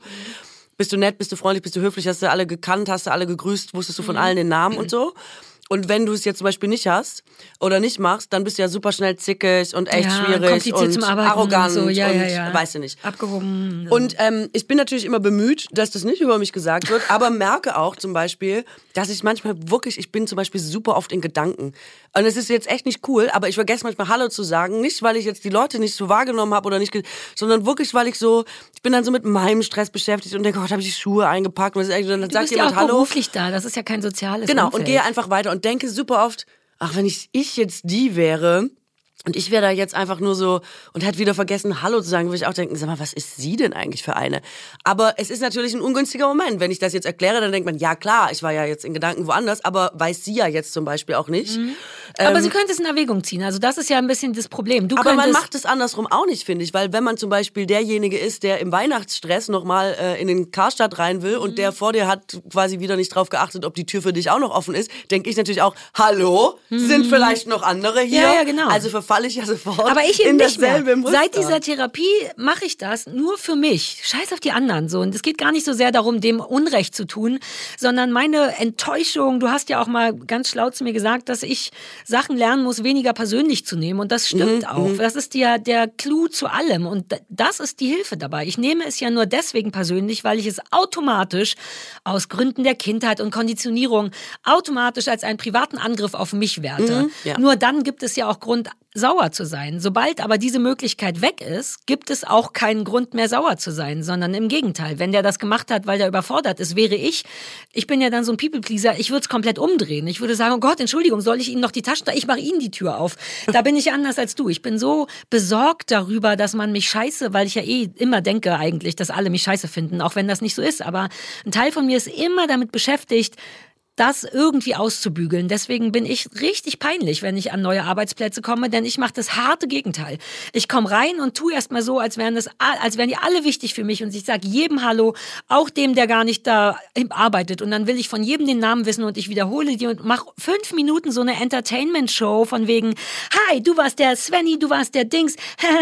ich versuch, ich mache so richtig unangenehm fünf Minuten, habt mich alle lieb, was auch immer funktioniert und mir auch wahnsinnigen Spaß macht, davon abgesehen nur um mich safe zu fühlen. Und eigentlich ist das doof, denn ich möchte schon, dass Leute auch davon ausgehen, dass man eben nun mal nicht dauernd jeden grüßen kann. Ich überkompensiere super peinlich in die andere Richtung. Na, das finde ich auch blöd, weil das ähm, muss, das kostet mich auch Energie. Wir haben auch echt viele Kollegen, die da wirklich auch negativ vorlegen, muss ich jetzt mal sagen, im Positiven. Es gibt Kolleginnen, die ja dann ja, ähm, Muffins mitbringen ans Set. Nee, ich verliere Ach zum so, Beispiel so rum? die vorab die Namen schon auswendig lernen, damit man da schon ankommen kann und sagen kann, du bist ja der der Markt Was? Ich dachte, Ton. das bin ich. Es gibt Leute, die sind es schlimmer. Es gibt Leute, die sind mega krass. Und ich höre dann immer diese Geschichten und denke so, bitte Leute, oh, ich habe schon so viel auf dem Zettel. Jetzt auch noch das, was mich zum Beispiel bei der Jordan, ne, bei dieser Serie. Ich kann nicht auch noch freundlich sein. Dazu verleitet hat, wirklich, dann habe ich vorher so die Stabliste bekommen, wo dann jeder drin steht, wie wer heißt und die Nummern und so und dann ähm, mit so Fotos und dann habe ich das auswendig gelernt, Nein. damit ich am ersten Tag weiß, ah, das ist, wenn der kommt, das ist der Ton, da darf ich dann nur sagen, dass der ist Marc, dann ist das der, ah, der Timo, der Timo ist nicht mehr, der lacht im Licht und so. Und dann habe ich gedacht, Muffins kann ich beim besten Willen nicht auch noch backen, aber das hat mich so gestresst, ich dachte, manche legen so unangenehm gut vor. ja, aber das ist ne, das super krass, ey. Das finde ich fast zu viel. Es ist aber das krass. muss man nicht. Also aber man weißt du, wie die Leute sich freuen? Das ist echt ja. schön für alle. Also mich würde es glaube ich auch freuen freuen. Es ist so ein geiles Zeichen der Wertschätzung, kann ich auch manchmal. Ich bin so. Aber das so mache ich Bauer. ohne Gebäck. Ich mache das alles mit Charme, wirklich. Das kann ich auch, weil mir das richtig Spaß macht und weil es mir die langweilige Zeit verkürzt. Mein Hauptproblem mit Fernsehen ist ja das davor. Ne? Also dieses, die Kamera ist an und ich arbeite proaktiv. Das ist geil, das liebe ich. Das kann ich, da habe ich keine Angst. Ähm, was mich aber nervt am, am Fernsehen ist eben, dass es alles so lange dauert. Du musst erst geschminkt werden, dann wird eine Probe, dann wirst du verkabelt. Dann, und diese Zeit verbringt man halt immer mit Leuten, die nicht so wahnsinnig wahnsinnig wichtig auf der Leiter sind. Ne? Die Redaktion, die sitzen ja schon alle im Schnitt oder so. Sprich, ich habe dann all die, die Tondudes und die Kameradudes und den, der fegt und so. Und die sind dann so wie mein bei Extra 3 war das krass, weil da stehst du dann halt eine Stunde in so einem Studio, wo nichts geht, außer diese Leute. Mhm. Und damit ich mich nicht langweile, fange ich an zu steppen und dann haben die wiederum fühlen sich aber unterhalten davon und dann habe ich ja auch Lust auf Menschen und frage und mache Witzchen und auf einmal sind wir eine richtig coole kleine Familie. Das mache ich auch. Ich weiß halt nur nicht, wie die Leute heißen und es gibt halt auch keine Ja, Muffins. aber ich frage vorher und sage immer gleich, diesen Namen werde ich sofort vergessen haben und zack hast du ein Stein im Brett und keiner erwartet mehr, weil ich habe ja immerhin gefragt und dann mache ich einfach so viel niedliche Witze. Also ich komme damit durch, aber das kostet mich genauso viel Energie und das ist irgendwie auch blöd finde ich. Aber da sind Ey, wie wir sind wir da eigentlich drauf gekommen? Wir sind doch eigentlich von wo ganz anders abgebogen. Was war denn eigentlich das Thema? Und Was? Ja, und von äh, sich nicht immer so schnell wütend werden, sondern ah, nicht persönlich auch nehmen nicht persönlich nehmen, sondern in Erwägung ziehen, was ah, noch die, das, Menschheit, die Situation, von der Menschheit sind wir dass gekommen. wir immer nur situativ judgen und dass man aber immer vergisst, was derjenige im Rucksack hat. Und das ist tatsächlich ein Tipp, der eh für Nächstenliebe gut ist. Man muss immer in Erwägung ziehen, warum ist mein Gegenüber so scheiße? Das fühlt sich so falsch an, weil man ja denkt, ey, du bist ja offensichtlich scheiße zu mir. Ich bin der Leidtragende. Warum sollte ich jetzt daran arbeiten, dass die Situation besser wird?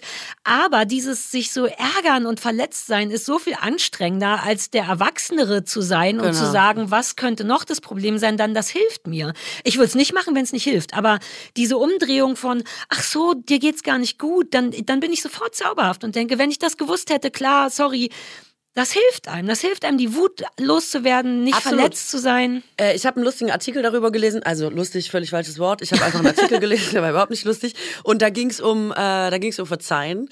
Und ähm, die Frau, die da gesprochen hat, hat eben auch gesagt, man verzeiht gar nicht dem anderen, weil die Leute meinen, wie soll ich verzeihen das? Der mich betrogen hat oder was auch immer.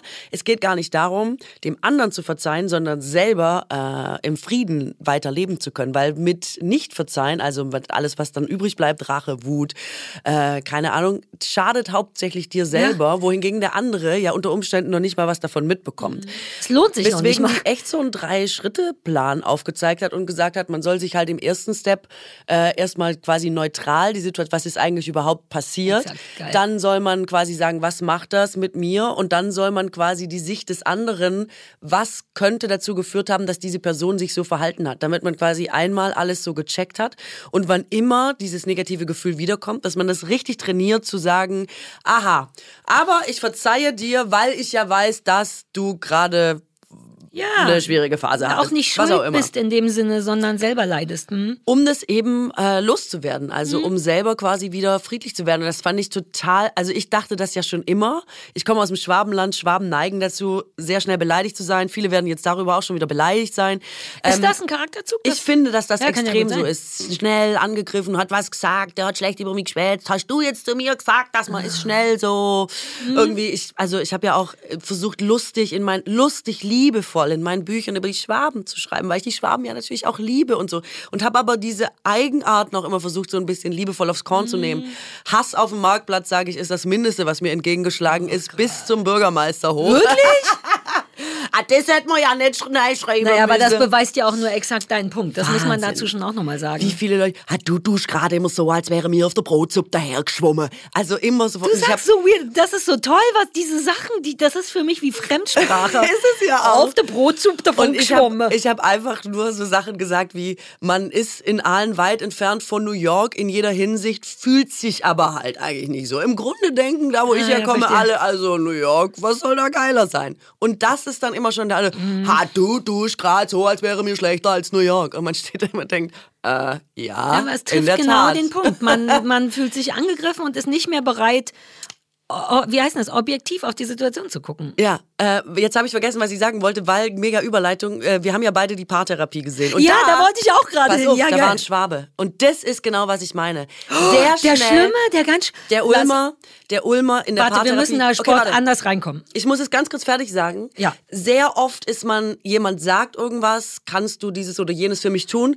dann ist man aus dieser Beleidigtheit auch so, nö, und dann redet man nicht mehr so richtig oder weist immer alles so von mir macht es gar nichts, das ist dein Problem. Alter. All diese Dinge sind da gesagt worden. Ich kenne, ich kann dir nicht sagen, wie viele Männer und Menschen ich kenne aus dem Schwabenland, die exakt so reagieren. Das ist für mich auch das Schwabenland. Ey, weißt du, was mich komplett irre macht? Wenn es richtig leckere Sachen in nur so kleinen Packungen gibt. Kennst du das? Ich empfinde das als Bestrafung. Das ist wie so ein Coitus interruptus. Ich hasse das. Aber jetzt mal ganz im Ernst, manchmal machen große Packungen auch schon Sinn, vor allem wenn man gerne snackt, wie ich, schon klar. Aber du backst ja auch regelmäßig. Yep. Du brauchst vermutlich 20 Kilo Packungen von Sachen. Und damit hat unser heutiger Werbepartner Coro schon uns beide im Sack, denn Coro hat leckere und haltbare Lebensmittel in Großpackung. Ja, das liebe ich. Das äh, gibt einfach über lange Zeit große Erleichterung und damit Entspannung im Leben. Es ist einfach wahnsinnig effizient. Man hat viel weniger Verpackungsmüll auch dadurch. Ja. Und Coro setzt vor allem, das liebe ich auch, auf Transparenz Transparenz und zwar wirklich in mhm. Form von radikal transparenter Kommunikation. Da kannst du alles nachverfolgen, was du dir da nach Hause holst und das ist ähm, super cool und ungewöhnlich. Und auch wichtig mhm. ist, dass die sind wahnsinnig neugierig, die sind immer auf der Suche nach neuen Produkten. Das kommt mir dann immer zugute ähm, und Innovation. Ja. Deswegen in diesem Shop, das ist ein bisschen, als wäre man im Disneyland für Essen. Also das ist wahnsinnig toll. Ja, was die für Ideen haben, echt, da kann man einfach wahnsinnig schnell verbummelt gehen, ne? In der Ja, es ist, es ist ein Rabbit Hole für Leute, die einfach gerne ähm, essen. Also, Snacks. Es ist ein Rabbit ja. Hole auf Snacks. Aber Coro hat ja. jetzt halt über 1100 Produkte. Da ist wirklich im Grunde fast alles bei, habe ich das Gefühl. Da gibt es Nüsse, da gibt es gefriergetrocknete Früchte mit oder ohne Schoko. Ich sag lieber mit Schoko. Ähm, Haselnussmus, vegane Currywurst, alles Mögliche. Bei Coro gibt es wirklich ähm, alles, wovon man nicht nur kleine Größen haben möchte. Und ihr könnt jetzt auch Riesengrößen haben von Coro und zwar mit dem Code Bauerfeind und Kuttner alles zusammengeschrieben und alles groß, Bauer, Feind und Kuttner. Ähm, spart ihr 5% auf das gesamte Koro-Sortiment. Dafür geht ihr einfach auf www.korodrogerie.de und snackt euch ins Koma. Wunderbar. Also den Code und alle weiteren Infos findet ihr auch nochmal bei uns in den Show Notes. Lecker, lecker. Lass uns nur kurz sagen, wie wir drauf gekommen Okay, sind, ja. weil das ist so irre. Ich habe das uns als Thema vorgeschlagen, Mhm. weil ich habe, Paartherapie ist eine Dokumentation über eine Paartherapie. Vier Paare werden von so einem Intensivcoach äh, Erik einen Hickmann, Tag genau, genau. gecoacht in ein paar Sachen. Und ich habe das nur geguckt, weil wir das fürs kleine Fernsehballett geguckt haben und ich habe es geliebt, total überraschend, weil ich sowas sowieso liebe. Und da ist unter anderem ein Paar, eins, was wo die Kacke wirklich dampft. Bei den drei anderen dampft nicht so viel, aber die sind so kacke, dass auch Stefan und ich überhaupt nicht mehr uns eingekriegt haben darüber. Und jetzt nennst du genau Ja. diese Situation, über die wir auch gesprochen haben. Denn es gab einen Moment, die sind unfassbar agro miteinander. Erst dachte ich, sie ist furchtbar, aber stellt sich raus, dass er furchtbarer ist. Und der ist genau, wie du es gerade gesagt hast. Das passt so. Es gibt so einen Moment, wo die in der Pause zusammen was essen gehen und sie sagt zu ihm, äh, bringst du mir was, mit? mitbringen, ja. Und er sagt, nö. Nee, er sagt nicht nö. Nee, er sagt nein. Nö. Es Ja, ist also auch nein, die. Art, wie das gesagt wird, ist Ja, ganz naja, aber nö wichtig. ist das eh schon kann, scheiße. Ja, das Aber- kann auch in anderen Landstrichen gesagt werden, aber ich saß da wirklich, mir sind so die... Ja, das Oh. war so eindrucksvoll, weil das war eigentlich dämlich, denn er wollte gar nicht. Das war, glaube ich, nicht notgedrungen so ein Nö, wie er es gesagt hat. Denn seine Begründung war eigentlich, nee, weil ich weiß immer nicht, was die ist oder du suchst dir das doch eh aus. Es gab schon einen Grund fürs Nein. Aber wenn du den halt nicht dazu sagst, sondern deiner Frau, die sagt, bringst du mir was mit, die original mit einem Nö abspeist, ist halt aber auch kein Wunder. Also das ist ja genau das Ding. Da geht Kommunikation schief. Sie hätte auch sagen können, warum nicht, oder er hätte erklären können. Und wie geil, dass das genau der Schwabe war, weil der ist verrückt, der ist wirklich gemein und Nein, aggressiv ich sage ja immer, dass das die Schwaben sind, die ja wirklich so, die sich ja selber auch immer so eine, die haben so was Verdruckstes. Ähm, Emotionen können ja nicht, weißt du, bei uns sagt man ja, nicht geschimpft ist genug gelobt. Nicht geschimpft ist genug gelobt. Ich meine, das ist ja schon, weißt du, wie da jeder ja. groß wird. Also haben so auch positive Emotionen immer so eine leichte Drucksigkeit. Man sagt es eigentlich immer eher als das Gegenteil oder als ein Witz Doppelte oder Verneinung oder so. Warum? Du, ich habe keine Ahnung, warum das so ist. Das ist auf jeden Fall bei uns so.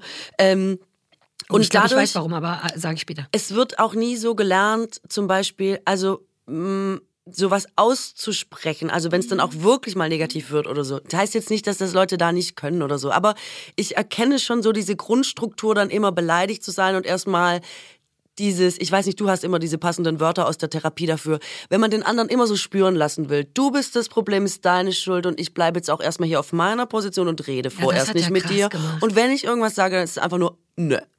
Und das, ich, du, ich kann dir nicht sagen, wie viele Streits ich selber hatte, die exakt so abgelaufen sind und jetzt einfach mittlerweile denke, das hat was mit Baden-Württemberg zu tun. Aber das kann sein. Deswegen bin ich ja gerade so aufgeregt, weil ich darüber komplett gesondert über diesen Mann und auch die Situation nachgedacht habe. Weil Ja. das Besondere daran war ja auch, dass die im Gegensatz, also er vor allem im Gegensatz zu allen anderen Paaren, die da hinkamen und bereit waren zu gucken, wie entsteht denn die Dynamik? Bin ich vielleicht schuld daran? Die haben sich das auch sagen lassen, weil der Erik ja, der Therapeut, jetzt ja auch gar nicht Schuldzuweisung macht, sondern ja auch nur Dynamiken zeigen will.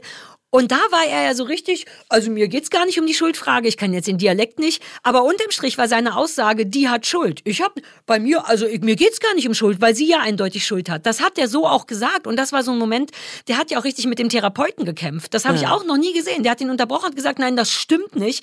Und das war beeindruckend. Und jetzt deckt es sich tatsächlich mit der Erzählung, die du vorher schon erzählt hast. Das kann sein, dass das ein so ein Baden-Württemberg-Ding ist, weil wenn ihr wirklich so Leistung, das ist jetzt nur eine Vermutung, aber augenscheinlich ist das eine stärkere Leistungsgesellschaft da gewesen als da, wo ich groß geworden bin. Und dann ist natürlich Lob, wenn du wirklich nur richtig Leistung willst, dann ist Lob zumindest früher auch kein Ding gewesen. Du, da wusste man noch nicht, dass auch positive Bestärkung eine, eine Leistung steigert, sondern ich glaube, dass es da immer um das geht, noch besser und noch schneller und noch mehr.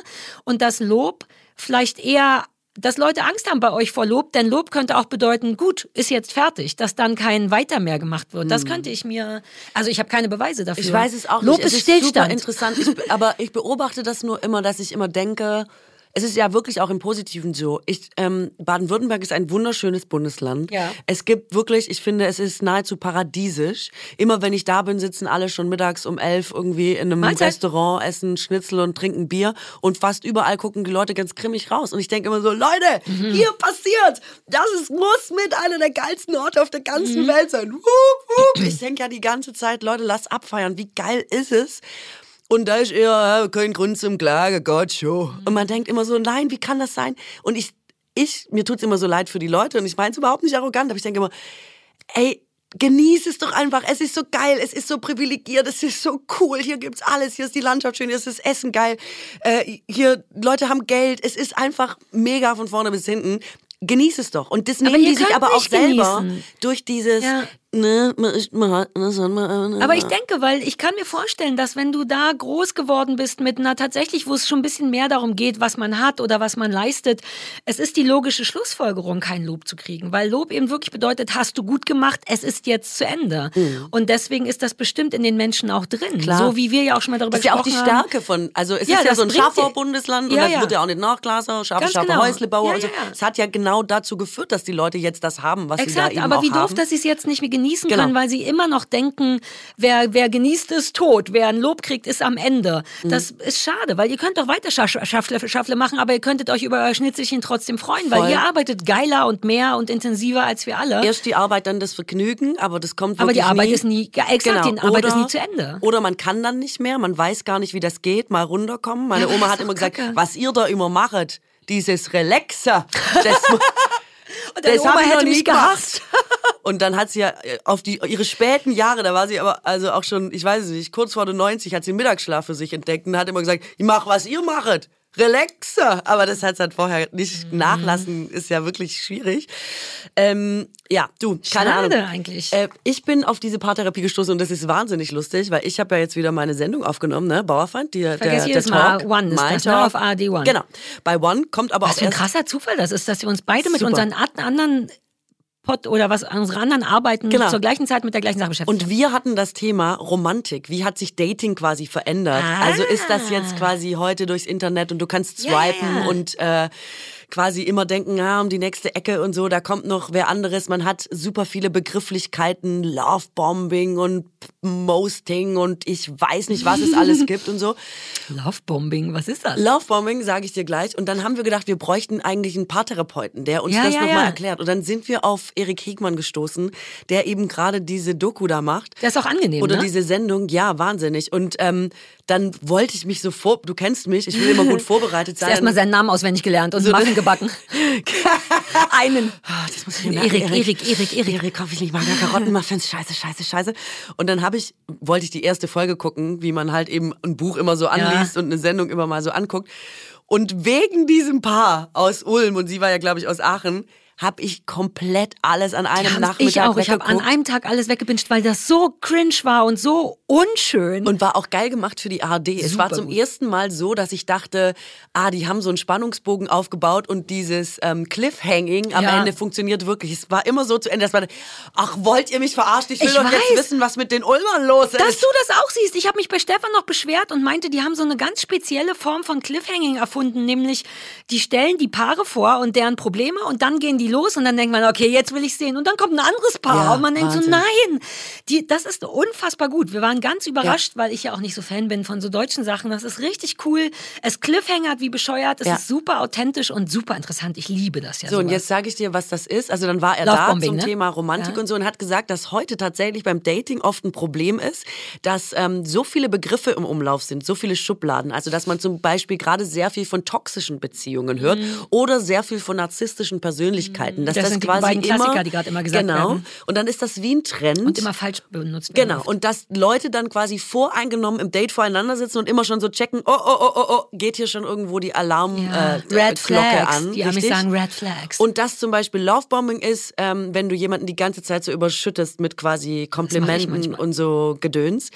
Ähm, und dass die Leute, und dann hat es aber irgendwie keinen Effekt, es hat natürlich irgendeine negative Auswirkung. ja, wenn den anderen das nervt. Ähm, und das Ding ist, dass Leute, wenn man zum Beispiel beim Date sitzt beim ersten, das hat er auch gesagt, und jemand sagt, ich finde dich richtig toll. Ja. Dass Leute dann nicht mehr denken, oh, der findet mich vielleicht richtig toll, sondern schon überlegen, oh, ist das was Negatives? Ist das Lovebombing? Macht er jetzt quasi schon was mit mir, was quasi in diesen Begrifflichkeiten so im Umlauf ist? Ach so, hat das so negative Gaslighting Konsequenzen? so, genau. ne? Ja, ja. Führt das zu Ghosting? Führt das zu was, was weiß ich? Und dass Das das, deswegen so anstrengend wird für. Leute, dass man gar nicht mehr gedatet. unvoreingenommen guckt, wer ist der andere, mag ich den, was sagt mein Gefühl, Ja. ist das gerade cool oder so. Dass eben, wie du sagst, äh, der Anna Wintour-Effekt auf Datings lastet. So viele Infos von außen da drauf Ja. sind, dass die Leute nicht mehr entspannt Partner und Partnerin finden können. Das glaube Interessant, ich. ne? Also, weil ich bin manchmal auch ein bisschen verwirrt und ich will ja dann immer nicht meckern von all diesen neuen Worten. Allein bei Gaslighting wusste ich super lange gar nicht, was das bedeutet. Bis neulich vor wenigen Monaten jemand zu mir im Interview meinte, ah, und dann hast du dich gegaslightet gefühlt und ich war so, Say what? Vielleicht. Könnte schon sein. Kannst du es Bisschen. mir nochmal erklären? Bisschen vielleicht. Jetzt weiß ich's und ja, das ist eh schwierig, finde ich. Also auch die ganze Narzissmus ist, das wird so oft reingeworfen, nur wenn jemand kacke ist. Und Ja. toxisch muss man auch aufpassen. Ich bin schon Fan davon, dass es diese Sachen gibt, auch um aufzupassen auf die eigene Beziehung. Aber das wird eben dann wieder zu sehr random Ja, ja. genutzt. Zumal eine Beziehung ja, das klärt er, glaube ich, sogar auf in dieser Paartherapie, dass man damit aufpassen muss, dass toxisch nur eine Dynamik sein kann. Kein Mensch. Menschen sind in dem Sinne nicht toxisch, sondern die Dynamik, die man miteinander hat, so Mhm. Genau. wie Die Muster, die Dominanz verfällt, kein ja. Verhalt. Das sagt man bei Hunden oft, der ist dominant, aber das kann man so eigentlich nicht sagen. Dominanz ist etwas, was in einer Situation entsteht, wo entweder einer oben oder unten ist, aber das kannst du nicht als Person sein, sondern oder als Hund. Und das gilt für toxisch auch. Und Mhm. das mit dem Narzissmus, ich war mal eine Zeit lang mit zwei so Girls befreundet, die sich sehr ein bisschen zu sehr mit sowas beschäftigt haben und dann war eben auch alle Nase lang. Das war narzisstisch, narzisstisch und so und dann muss man eigentlich erst mal gucken, was das bedeutet. Da sollte man sich finde ich auch mal einlesen, weil sonst wird auch Genau. echter Narzissmus, der wirklich auch ein Problem ist, wird verschwimmen. Also das ist auch gerade wie mit Depression und ADS. Jetzt kannst du kaum noch ADS haben und du wirst gar nicht mehr ernst genommen, weil die Leute denken, naja, hat ja jeder. Also das ist auch das Gefährliche an Trends, denn es Mhm. Ja. es gibt eine Ursache und die muss man weiter Und gerade. Narzissmus ist wirklich eine äh, schwerwiegende, Ja, Mann. also es ist auch ein Krankheitsbild, glaube ich, oder eine Persönlichkeitsstörung. Und das ist, also das kann man ja auch diagnostizieren. Ja. Und das stimmt, wenn dann jetzt jeder quasi dann immer schon ein Narzisst ist, weil er mal quasi eigentlich egoistisch war, ist super gefährlich. Ja, oder einfach nur sowas sagt wie, heute finde ich mich schön. Du kriegst ja für je, also da muss man wirklich aufpassen. Und Mhm. das entsteht, haben wir, glaube ich, letzte Folge auch drüber gesprochen, über dieses, ich nehme den Kommentar oder was immer ich da gelesen habe und reproduziere das nur. Wenn mein Lieblings Instagram-Mensch irgendwo in Narzissmus oder so sagt und ich Mhm. den gut leiden kann, dann geht man, man guckt gar nicht mehr, was bedeutet nochmal toxisch, was bedeutet Mhm. Narzissmus, sondern man übernimmt es einfach, weil man denkt, ich habe es irgendwo gelesen, damit ist es richtig. Ja. Man versaut damit so viel. Gleichzeitig ist es ja auch nicht schlecht, auf toxische Beziehungen Naja, und Dynamiken hinzuweisen, aber es ist beschiss, Es schon ist wieder halt beschissen. immer zweischneidig. Ja. Ne? Es ist auf der einen Seite geil, dass Sachen jetzt zum Vorschein kommen, dass man Exakt. Dinge bespricht, dass man Dinge auch benennen kann und gleichzeitig wird das so inflationär verwendet, dass du eigentlich doch wieder nichts benennst. Das ist Exakt. quasi immer der nächste Es Schritt ist und das ist wirklich, äh, das ist irgendwie schwierig. Ich wollte noch über was mit dir reden. Ähm, ich weiß nicht, wie du das gesehen hast. Diese Paartherapie, ne? Mhm. Und es ist ja eine coole Sendung und ich habe es auch irgendwie gerne geguckt. Aber irgendwie dachte ich, ist das nicht auch ein bisschen krass, dass da kommen ja Leute mit Mhm. echten Beziehungsproblemen und da werden ja auch direkt Sachen gesagt, wie bei uns in der Kiste läuft hier gar nichts mehr, schon seit Jahren. Mhm. Also Leute, die offenbar eine richtige Not haben, auch ihre Beziehung ähm, kitten wollen oder verbessern wollen, sitzen in einer Situation, die nun gar nicht mehr nach Fernsehen aussieht oder nach Fernsehstudio, sondern als wäre man beim netten Paartherapeuten äh, in- ins Büro geladen und die dann komplett auspacken über auch einen Tag, wo wir alle wissen, niemand hat Kontrolle über was er sagt, was er tut und wie er ist, wenn er über einen längeren Zeitraum gefilmt oder beobachtet wird, das Big Brother Phänomen. Und aus dieser Not heraus quasi äh, eine schwierige Beziehung zu haben und jetzt vor einem Paartherapeuten zu sitzen, dessen Rat du auch wirklich brauchst, packen Leute da ja richtig schlimme Sachen aus und es ist trotzdem eine Sendung, die uns unterhalten soll. Es ist eine Fernsehsendung. Naja, aber da muss ich man bei Unterhaltung auch super mal dolle aufpassen. damit gehadert auch. Also ich habe wirklich gedacht, boah, ist das cool oder ist das bedient das auf so eine ganz schwierige Art den Voyeurismus Mhm. von uns und hilft den Leuten, aber dann wirklich nicht so richtig. Sind die sich wirklich in jeder Situation darüber bewusst, dass das jetzt eigentlich eine Fernsehsendung ist und Mhm. nicht deine private Beziehungsproblematik abbildet? Ich, also ich habe auch, ich fand es auch ein bisschen Ich liebe das, das, das ist so toll, weil ich das ja gestern erst besprochen habe und du ganz viel davon auch von meinen Gedanken jetzt wiedergibst. Weil auch das, also jetzt sage ich alles doppelt, aber ist ja vielleicht auch egal. Auch diesen Moment hatte ich. Sag es halt einfach so, nicht, dass du's doppelt sagst. Okay, stimmt. ähm, es gab diesen einen Moment, wo dieses ganz schlimme Pärchen Abend Abend ist und das ist so aggressiv, dass ich auch dachte, Alter, also ich habe glaube ich zu Christoph gesagt, ohne Scheiß, den Schreit hätte ich mir gespart, bis die weg sind. Das hätte ich mich nicht getraut, vor einer Mhm. Kamera zu machen. Ich weiß nicht mehr, was es war, irgendwas passiv-aggressives mit Essen und so, aber das war so unangenehm, dass wir beide waren wir so, Alter, du, da ist doch ein EB-Team. Das ist ja genau. noch nicht mal versteckte Kameras. Da wäre ich noch. Ich habe lieb- doch nur gesagt, dass es nichts mit dem Kegelclub zu tun hat. Es Ja, noch so eine irgend auch mit dem Essen, das schmeckt fad und sie macht nur noch aggressiv ihren eigenen Klops darauf. Da habe ich mich auch geschämt. essen. Hättest du Aber nicht austauschen Da hätte, da habe ich keine Sorgen, weil ich da denke, das ist ein bisschen wie ein Käufer, der zu viel Geld für ein Haus kauft. Mhm. Nicht mein Deal. Ihr habt das unterschrieben, ihr wisst das und ich sehe das in dem Sinne auch nicht als Unterhaltung im Sinne von, sondern ich finde das halt interessant und das finde ich schon. Du weißt, was ich meine. Also es Naja, ist nee, jetzt aber keine Unterhaltungssendung, aber es ist gucken. Natürlich so ein Fernseh. Es, äh, wie, Die machen das fürs Fernsehen. Aber es ist eine Dokumentation. Also es ist ja nicht alles Unterhaltung im Fernsehen. Ich verstehe den Punkt. Ich würde es auch nicht machen, aber ich bin gleichzeitig dankbar dafür. Auch weil die wirklich alle ziemlich offen und ehrlich waren, weil nur dann bildet es ja aber sind sie nur offen und ab. ehrlich, weil sie nicht mehr wissen und nicht mehr auf dem Schirm haben, dass sie quasi gefilmt werden? Das ist ja mein einziger Punkt. es Ähm, nee, ist ja ich nichts glaube, dagegen zu sagen. Weißt du, was der Deal bei Paartherapie ist? Ich habe das mal selber einmal gemacht. Es ist tatsächlich so, dass du da, also erstens hast du Leidensdruck, aber wenn ich ganz ehrlich bin, ist jeder der beiden Parteien da mit dem Gefühl von, wenn ich das jetzt erstmal jemanden anderen sage, wird der auf meiner Seite sein. Weil man ja wirklich, man ist ja nicht ein Arsch. Man glaubt ja erstmal eine ganze Zeit lang wirklich, Dem dass man im soll Recht nur mal ist. jemand sagen, dass ja, ich Recht habe. Ich glaube wirklich, dass das die Intention ist, mit der man hinkommt. Man sagt es ehrlich, man kriegt es Hm. eingeordnet, aber man denkt ja, dass man selber schon ganz okay ist und dass das so enden wird. Deswegen glaube ich nämlich auch, dass sie sich all diese Drecksstreits leisten, weil die ernsthaft denken, na, jetzt sieht endlich mal jemand, wie der nur Nö sagt, während er zum Buffet geht. Und er denkt aber, jetzt sieht man endlich mal, wie anstrengend. Weißt du, ich glaube, jeder von denen glaubt, so sehr im Recht zu Ja. sein, das alte Reality-TV-Phänomen, die Leute müssen mich nur mal richtig kennenlernen. Wenn die das sehen würden, wie wir das sehen, würden die das nicht machen. Aber die glauben, ich bin im Recht, derjenige wird das sehen, Deutschland wird es sehen, das wird mir recht geben. Und das ist, glaube ich, der ganze Deutschland Clou. wird jetzt vor allem sehen, dass sie noch mit ihm zusammen ist. Und das weiß ich nicht, ob Ja, das der schwierigste war- oh, Ausgang an Alter, der. Geschichte ist. Das hat Spoiler. Stefan gestern noch gefragt. Er so, ich habe es nicht zu Ende gesehen. Bitte mach, dass die sich getrennt haben. Und ich meinte so, ja, ja, aber. Oh, Vielleicht wie toll nicht. das ist. Ja. Hat er was darüber erzählt? Hat er da, also der Erik-Typ, hat der dir von der Nein. Sendung aufregende Sachen erzählt? Nein, nein, nein, nein, nein, das darf der natürlich auch gar nicht. Nein, der hat jetzt, der hat wirklich sehr zum, äh, zum Thema gesprochen, zu dem er auch geladen war. Ein guter Gast. Ja, geil. Aber äh, ich war trotzdem auch nochmal überrascht, was dann am Ende wirklich Therapie ist. Also ich glaube tatsächlich, das hast du ja auch als Thema äh, nochmal angesprochen, dass Leuten nicht so richtig klar ist, was am Ende Therapie ist, dass der nämlich da einfach immer sitzt und sagt, wie kam das denn jetzt bei dir an? Jetzt, wo sie heult, was macht das denn mit dir? Ah ja, das stelle ich mir schwierig für dich vor. Siehst du denn aber auch seinen Punkt? Also, dass das immer nur so ein Hin das, und was Her wir jongliere. haben. Nein, es ist eigentlich nur ein alle richtig sehen. Genau. Und dem einen auch zeigen, dass es nicht nur seine Perspektive, also genau, Genau, das, was worüber nimmst du wir, wahr und was ja, macht das Mann. mit dir und kannst du den anderen sehen oder was davon kannst du verstehen? Also quasi nur eine Brücke schlagen. Ein Training, um Brücken zu schlagen. Genau, zwischen Leuten, die quasi nicht gelernt haben, diese Brücke selber zu bauen. Ja. Und ich denke trotzdem manchmal, that's it? Ja. That's Therapie? Also mich wundert's nicht, weil ich ja in vielen Therapien war und auch so, das Geile ist, Christoph und ich haben das zusammengeguckt und der sagt ja so tolle, schlaue Sachen auch, dass zum Beispiel eine Beziehung, ähm, das ist einfach falsch, wenn ihr euch als Gegner sieht. Du musst dich in einer Beziehung, in einer Ehe, finde ich, noch viel mehr als jemand begreifen, der zusammen gegen das Problem arbeitet. Das ist ja im Grunde sein, sein Ergebnis von allem. Nicht gegeneinander arbeiten, sondern einen Konflikt als, ein, als eine Gefahr für die Beziehung sehen, sodass man zusammen ein Team sein kann und die Gefahr bekämpfen kann. Das weiß ich aber schon seit zwei, drei Monaten, weil ich im Zuge dieses Hauskampfes,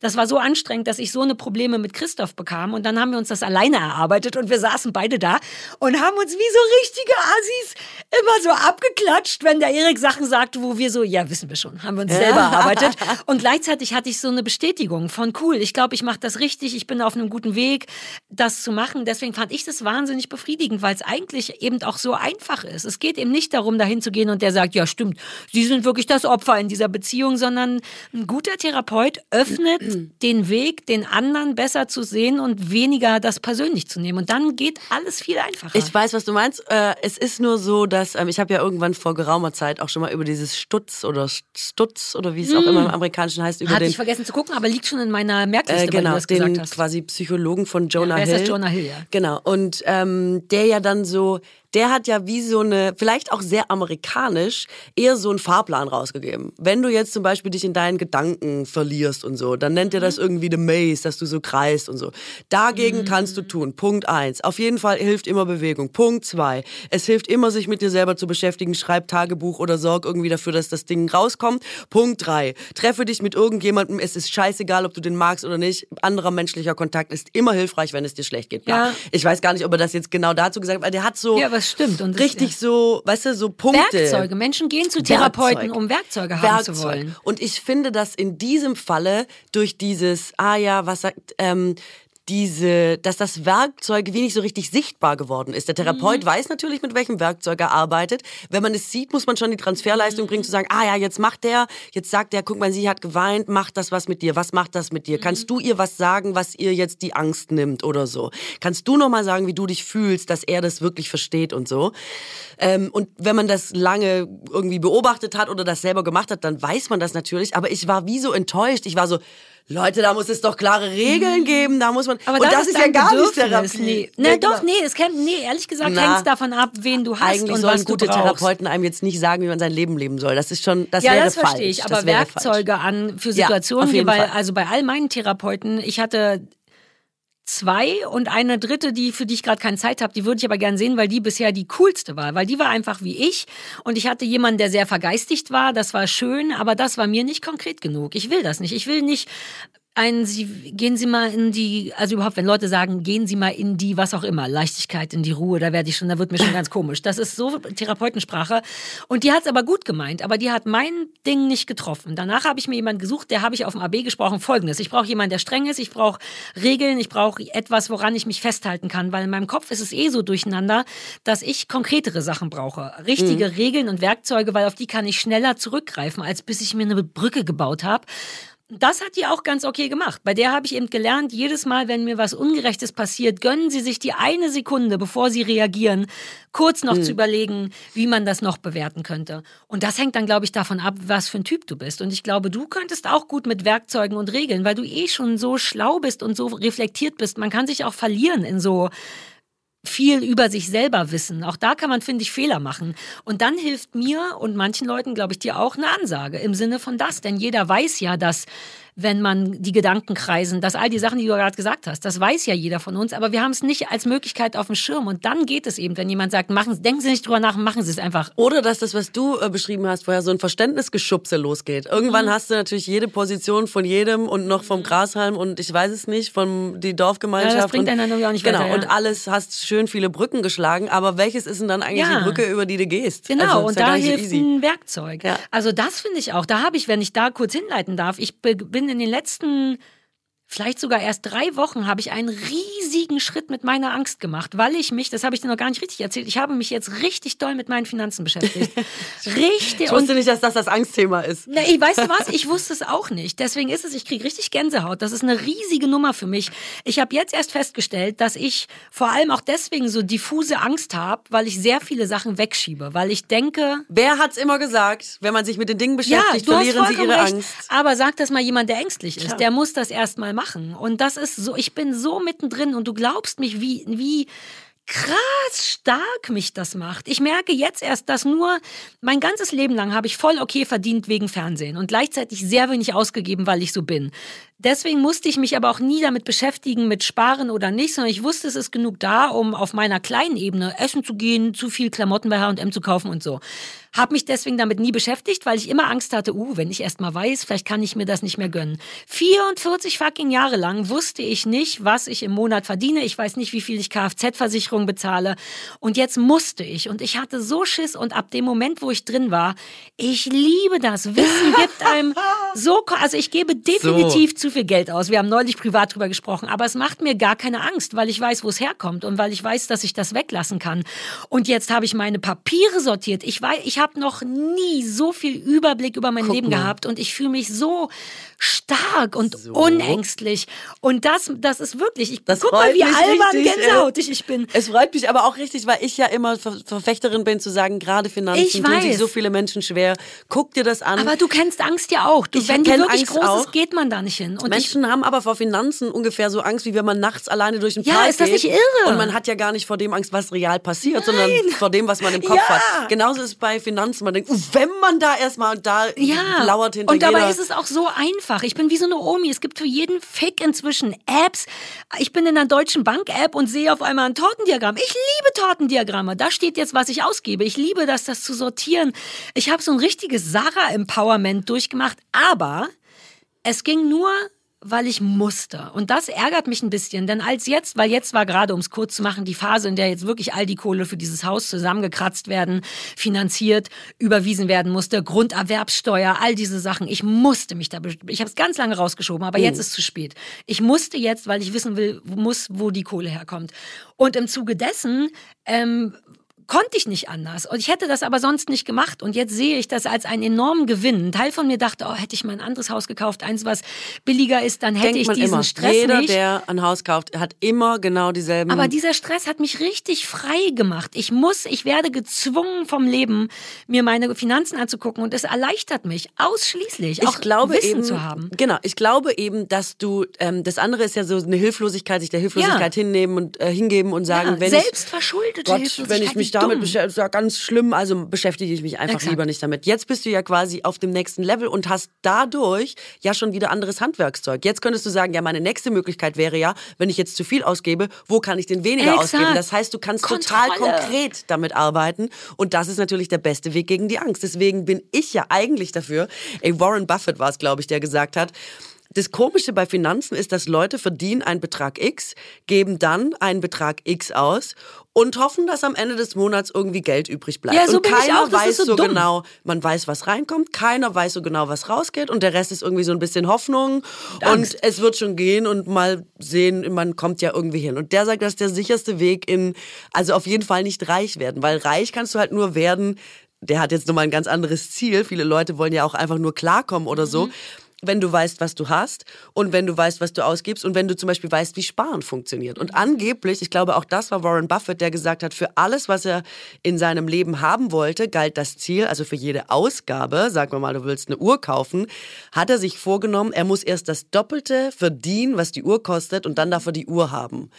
Ähm, und so hat er quasi Sparen gelernt. Also, dass du eben auch einfach weißt, wie Sparen funktioniert. Ich finde, das sollte es als Schulfach geben. Warum beschäftigen Ja, wir uns mit so voll, vielen voll. Sachen, aber Finanzen also generell spielen Finanzen, keine Rolle? Ja.